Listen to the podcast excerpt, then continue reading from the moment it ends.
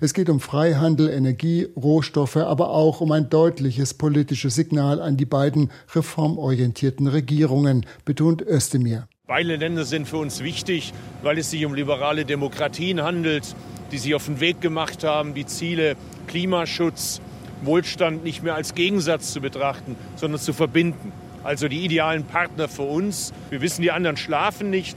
Andere Länder mit anderen Ambitionen, die versuchen zu destabilisieren, autoritäre Kräfte stärken, die Länder nur als Rohstoffbasis sehen, sind dort ebenfalls aktiv umso besser und wichtiger, dass Deutschland da jetzt klar Flagge zeigt. Doch im Mittelpunkt der Reise stehen letztlich wirtschaftliche Interessen, weshalb die beiden Minister auch von einer ansehnlichen Wirtschaftsdelegation begleitet werden.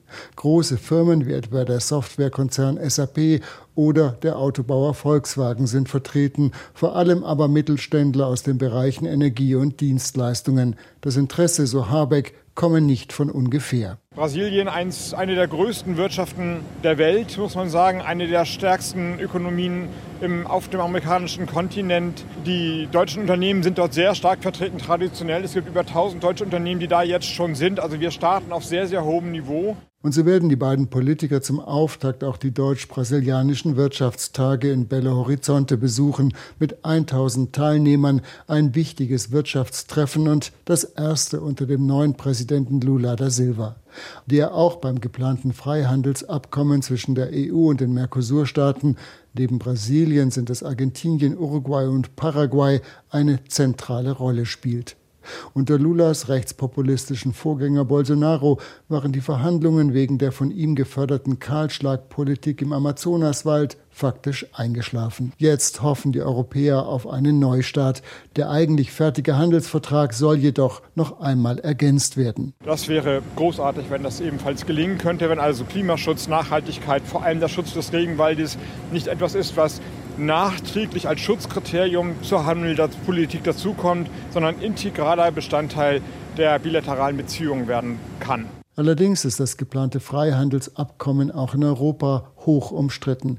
Klimaschützer werfen der Bundesregierung Heuchelei vor, denn durch einen solchen Vertrag würden Verbrenner und die klimaschädliche Rindfleischproduktion gefördert. Kleinbauern wiederum fürchten die neue Konkurrenz. Der Deutsche Bauernverband sieht die heimischen Landwirte durch schärfere Umweltstandards benachteiligt.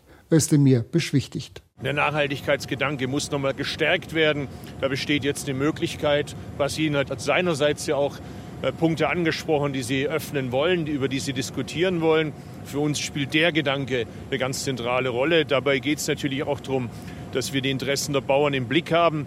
Aber es liegt auch im Interesse der deutschen Landwirtschaft, dass auf diesem Planeten die Regierungen gestärkt werden, die an Nachhaltigkeit glauben. Die eigentlichen Handelsgespräche werden allerdings von der EU-Kommission geführt.